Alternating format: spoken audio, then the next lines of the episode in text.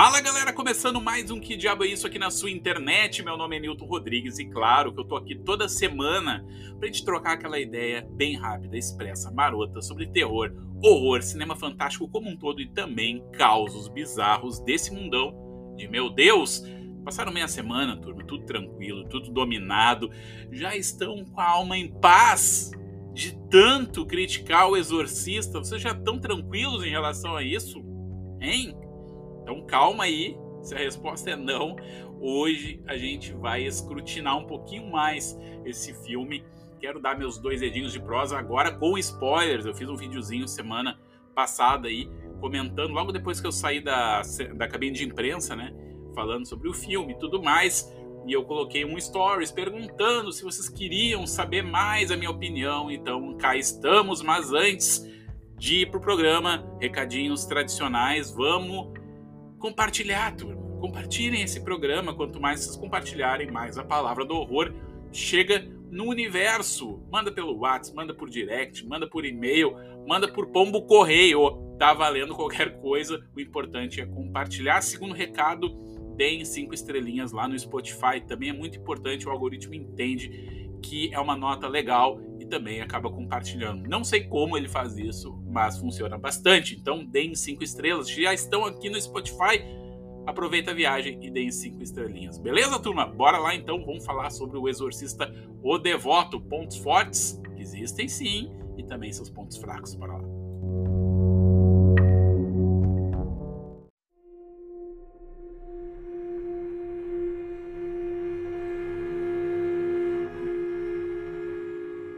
Você está ouvindo?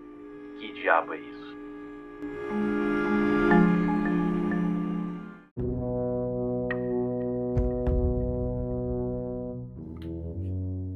Ai, ai, ai, o exorcista, o devoto, chegou e aconteceu aquilo que a gente já imaginava. Pelo menos eu, vocês estão de prova disso. Que eu já tinha feito dois programas, esse é o terceiro, falando sobre esse filme. E o primeiro programa que eu fiz, vocês lembram, quando saiu um pôster. Eu falei assim: o que, que será que dá para tirar, né? O que, que dá pra gente imaginar que pode ser o filme através de um pôster? Muita gente me criticando. Ai, Nilson, tu tá exagerando, é só um pôster.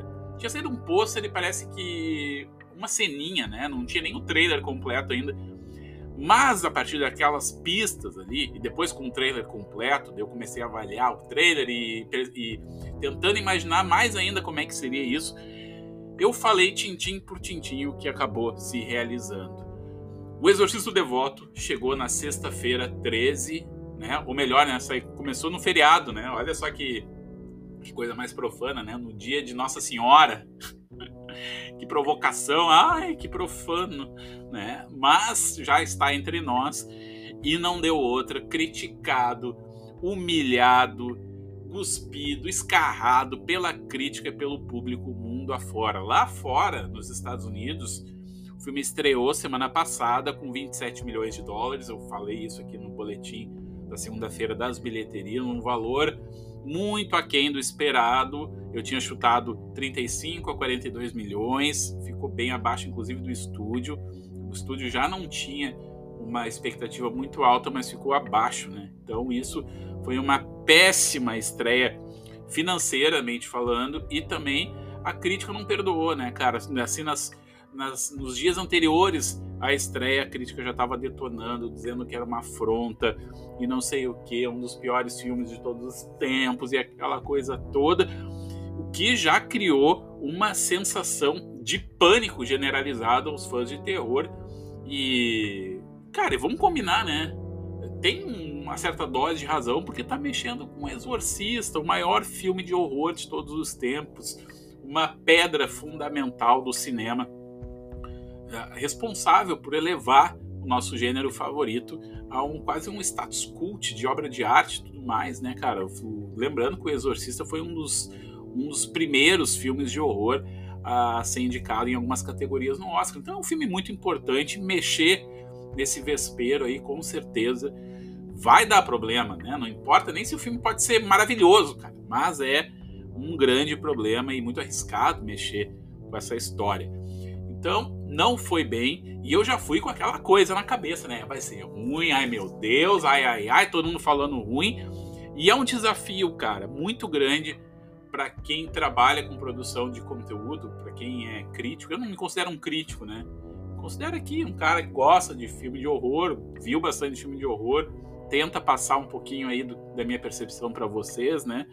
E mas eu sempre digo que o que importa é a opinião de vocês. Então já, mas assim, né? Então existe aquele exercício de limpar tudo que todo mundo está falando, entrar assim dentro do cinema com, com a cabeça fresca, com o coração aberto, né, para uh, daqui a pouco perceber outras coisas assim que uh, assim a raiva das pessoas não, não deixam uh, serem percebidas, né? Então eu fui com esse viés assim. E sim, cara, o filme, como eu falei no videozinho da semana passada, ele é um filme desnecessário, total desnecessário Ninguém pediu por esse filme, um total de zero pessoas pediu por esse filme.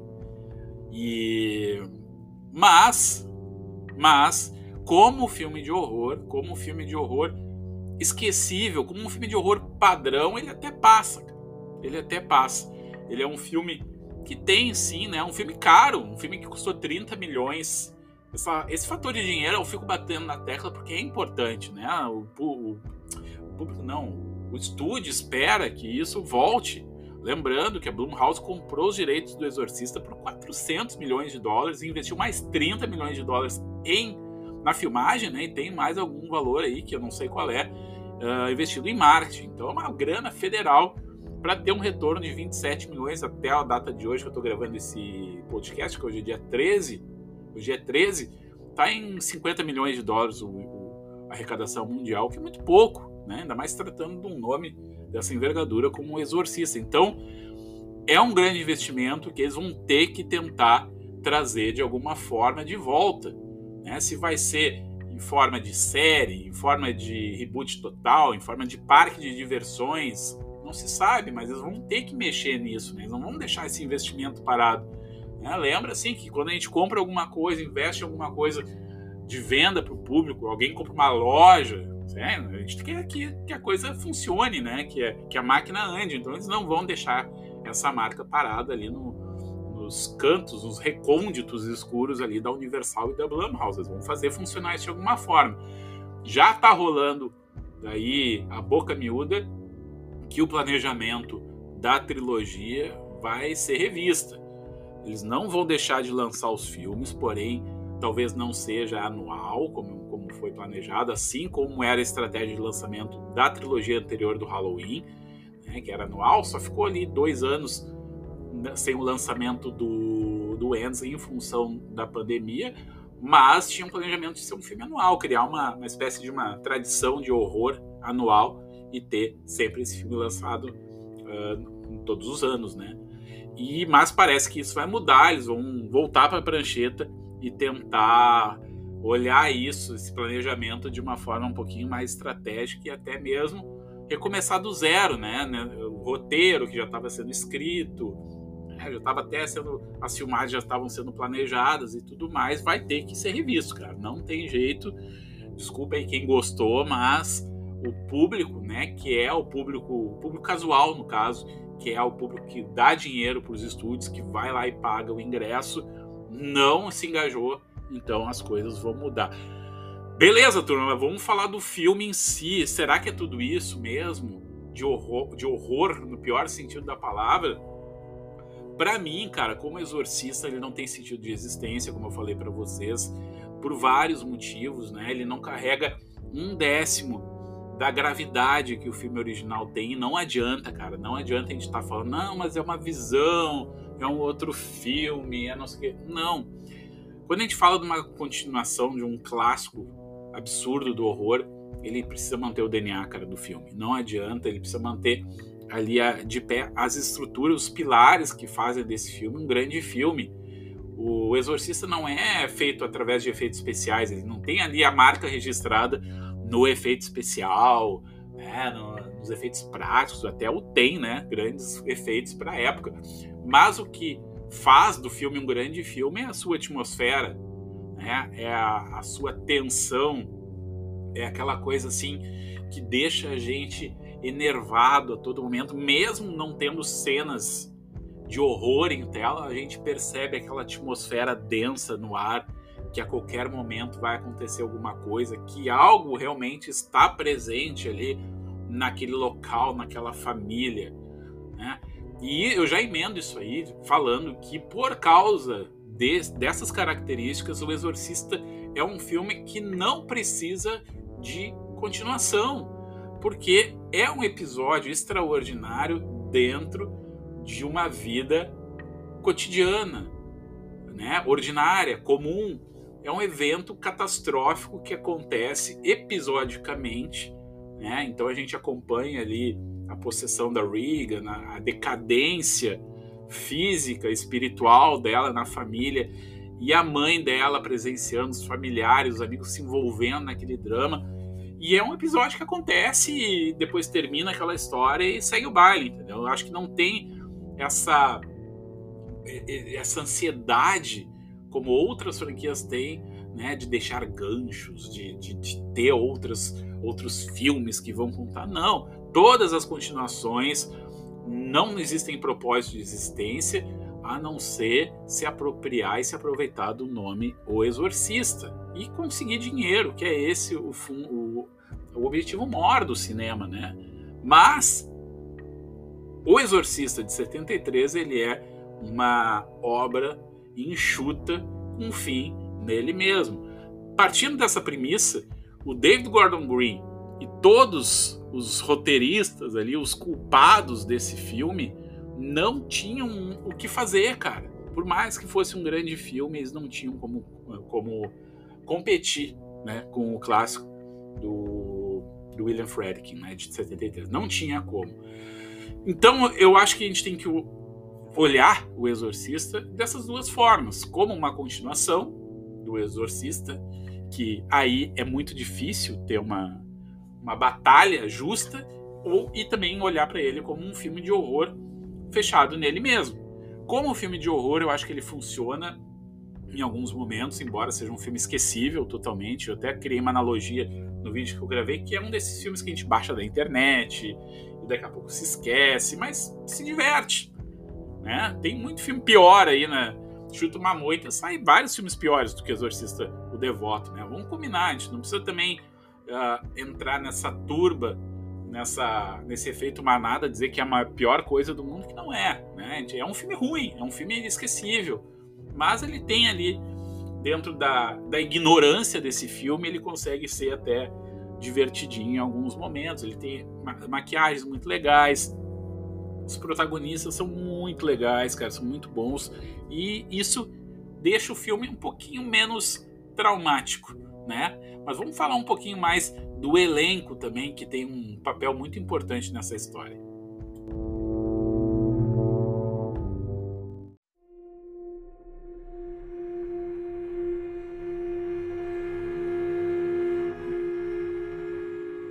Você está ouvindo? Que diabo é isso?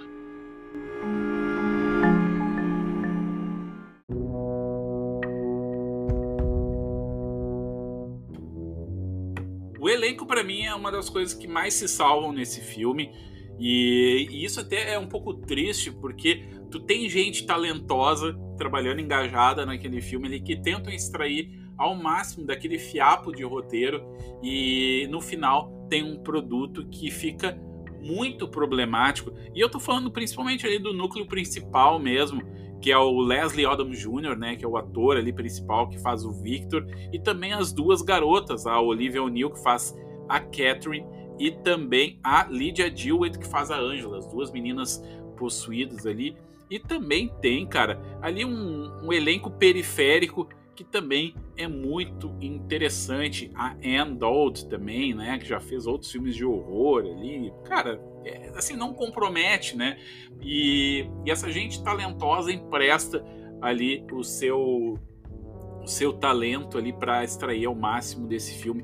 Eu acho que o papel do Leslie Odom Jr., né, que faz o Victor, que tem ali a sua filha desaparecida, ele carrega uma dramaticidade muito interessante naquela atuação mais contida no olhar dele. Ele, ele é o clássico e o estereotipado personagem que não tem fé dentro desse tipo de filme, né? Mas ele tem ali, carrega no semblante, no olhar, às vezes até na, na ausência de diálogo uh, perante algumas cenas ali, ele passa uma dúvida, né? uma questão assim que parece que ele está sempre em conflito. Será que está acontecendo isso, mesmo vendo esses efeitos, esses fenômenos paranormais acontecendo? Será que é isso mesmo que está acontecendo? Eu não posso acreditar. Então, apesar de ele não expressar isso verbalmente, a gente consegue perceber no semblante dele, na forma como ele olha, como ele se relaciona, como ele lê algumas coisas, inclusive quando ele escuta um outro personagem, parece que ele está raciocinando, pensando, avaliando. Então, muito precisa a atuação do Leslie Odom Jr. e também as duas meninas, mas eu dou muito destaque para Lydia Jewett, que faz a Angela, que ficou muito boa na maquiagem, cara. Tem uma maquiagem. Aí, maquiagem é um ponto aí que eu quero salientar. Que, cara, impressionante. Isso eu, eu falei no programa. Primeiro programa que eu gravei aqui quando saiu o Poça. Por que um, uma maquiagem parecida com a Regan? né? Por que, que tem que ser igual, sabe? Uh, e aqui, apesar de parecer a Regan, a Lydia, Jewett, ela fica com uma outra cara, uma coisa mais cadavérica, e eu acho que casou muito com, isso, com o biotipo dela, assim, né? Com o rosto, o formato de rosto. Eu acho que. Tô chutando aqui, tá? Eu acho que na hora das audições botaram uma, uma prótese, uma maquiagem nela para ver como é que ficaria em tela aquilo ali, que sem dúvida ficou muito interessante, ficou assim visualmente muito atrativo para um filme de exorcismo, né? Mas eu acho que fica por aí, né? Também a atuação delas não compromete, tem cenas assim que ela precisa se mostrar ali que ela tá possuída e tal, aquela coisa toda, aquela gritaria, fica no terreno ali do ok, né? Tipo, tem nada de novo, não tem nada ali que comprometa essa parte.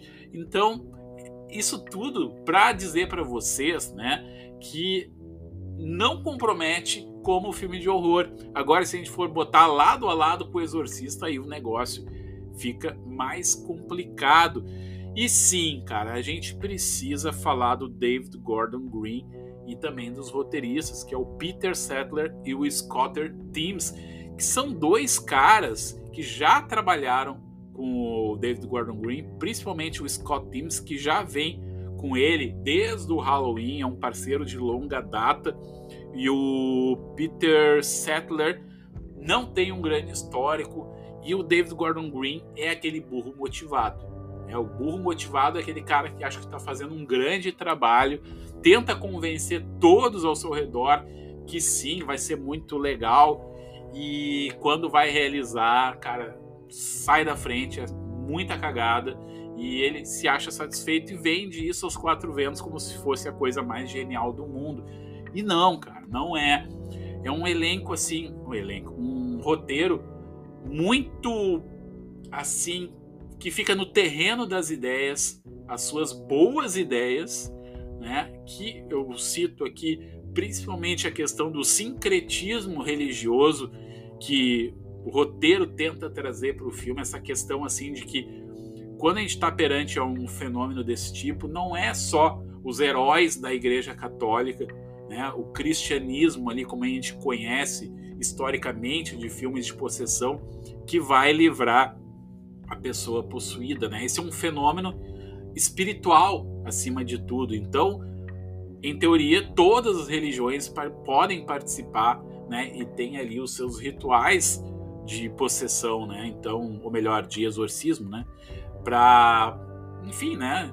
Uh, tirar ali esse espírito maligno de quem está possuído.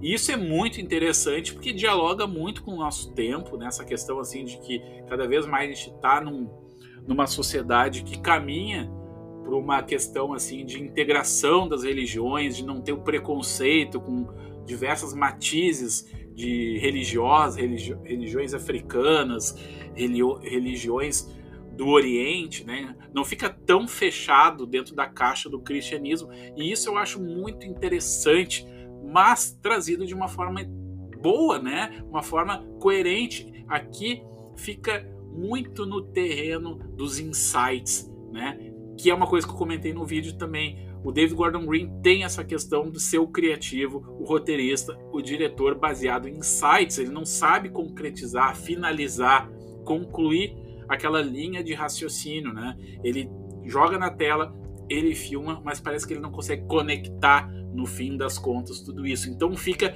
aquele cheiro, aquela sugestão de boas ideias no ar que um primeiro momento pode enganar algumas pessoas, né? Mas se a gente for olhar a fundo com um olhar mais crítico, né? Isso vai de cada um, a gente vai perceber que existem muitos furos e muitos problemas, né?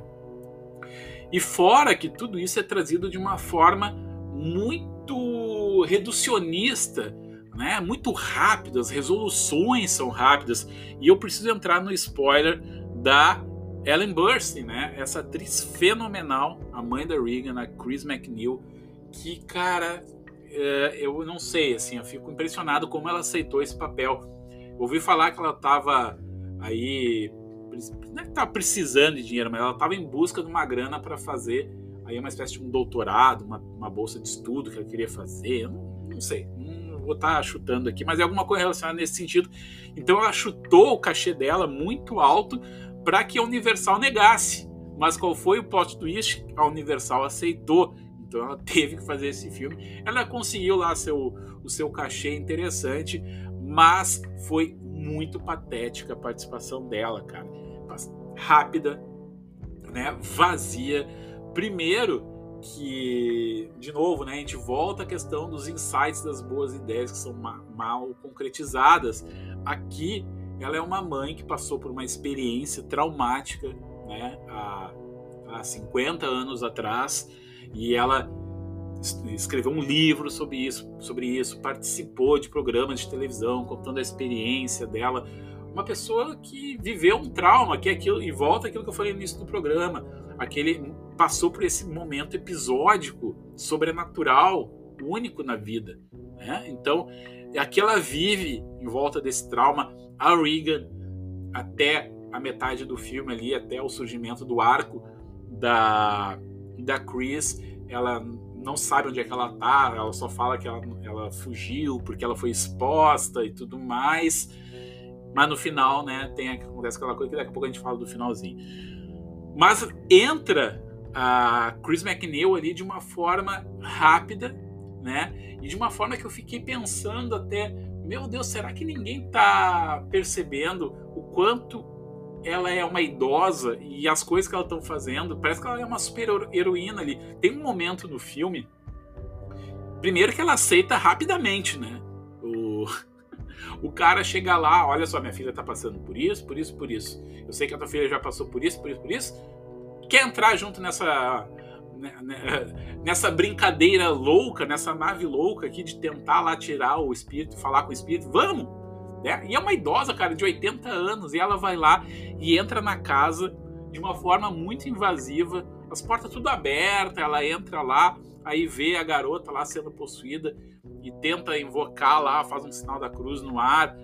E ali, cara, acontece uma coisa que eu achei extremamente cafajeste, que é pra dar aquela sensação de dramaticidade, de plot twist que vai chocar o público, que é quando a garota cega a Chris com o crucifixo, né?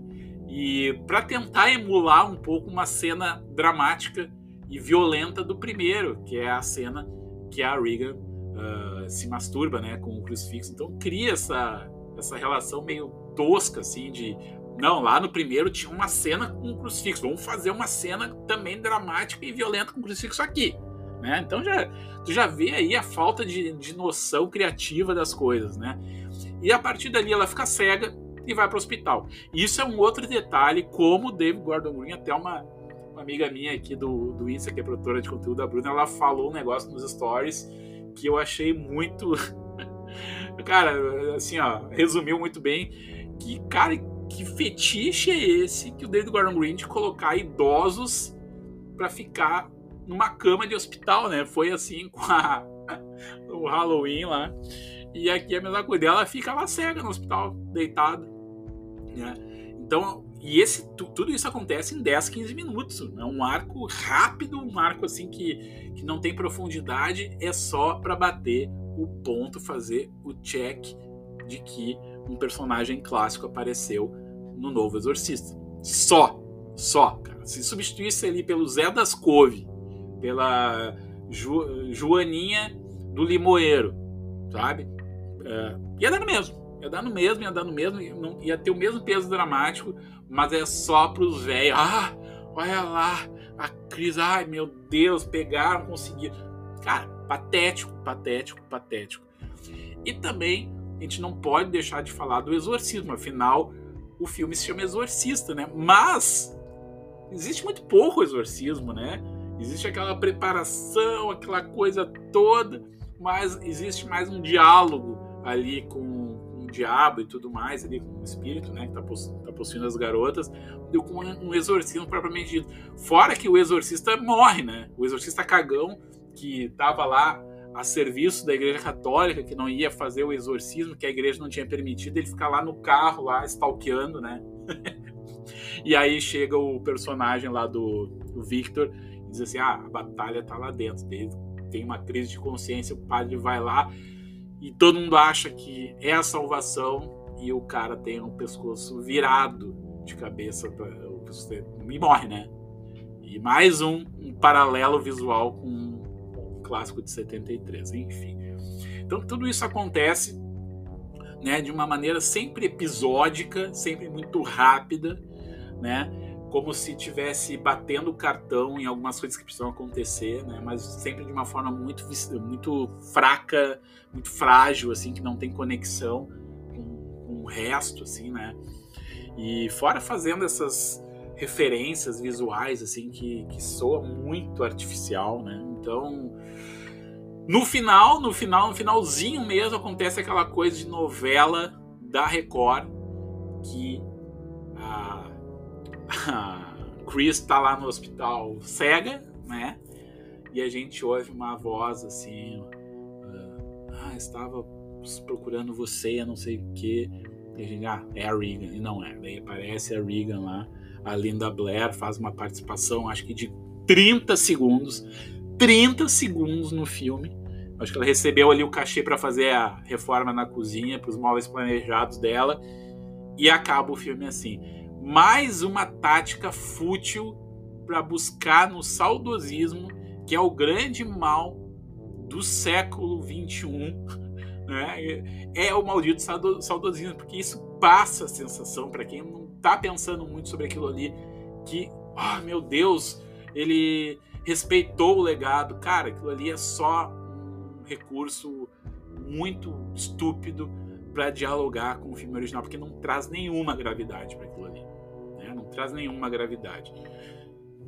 Resumo da ópera, turma. O Exorcista, o legado, legado, o devoto, ele como exorcista não funciona sob nenhum aspecto, ele não tem a atmosfera do exorcista original e, e talvez nem precisasse ter, esse é o grande, acho que é o cerne da questão, mas que trouxesse um novo espírito, talvez, né? que dialogasse também ali com o DNA do espírito original, mas que não copiasse talvez o mesmo espírito, mas que tenha aquela sensação de perigo iminente, aquela sensação de que algo pesado paira no ar e não tem isso em nenhum momento, né? Tudo é muito episódico dentro desse filme. Mas como o filme de horror, que é o que eu falei e vou repetir agora, falei lá no vídeo, repito agora, vamos ver esse filme como um filme de horror normal, cara. Como um filme aí, sei lá, filme que passa, fica uma semana, duas semanas em cartaz, né?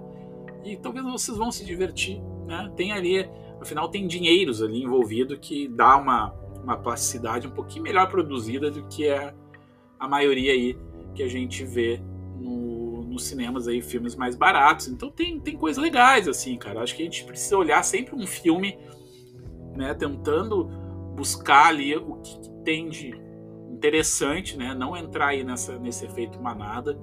E eu não estou defendendo o filme aqui, né? Pelo amor de Deus, mas que a gente precisa também ter assim essa opinião própria, né? E olhar as coisas da forma, da forma como elas são. Beleza, turma? Agora, para finalizar esse papo de exorcismo, de exorcista legado, Não sei se vai ter o 2, o 3, não sei.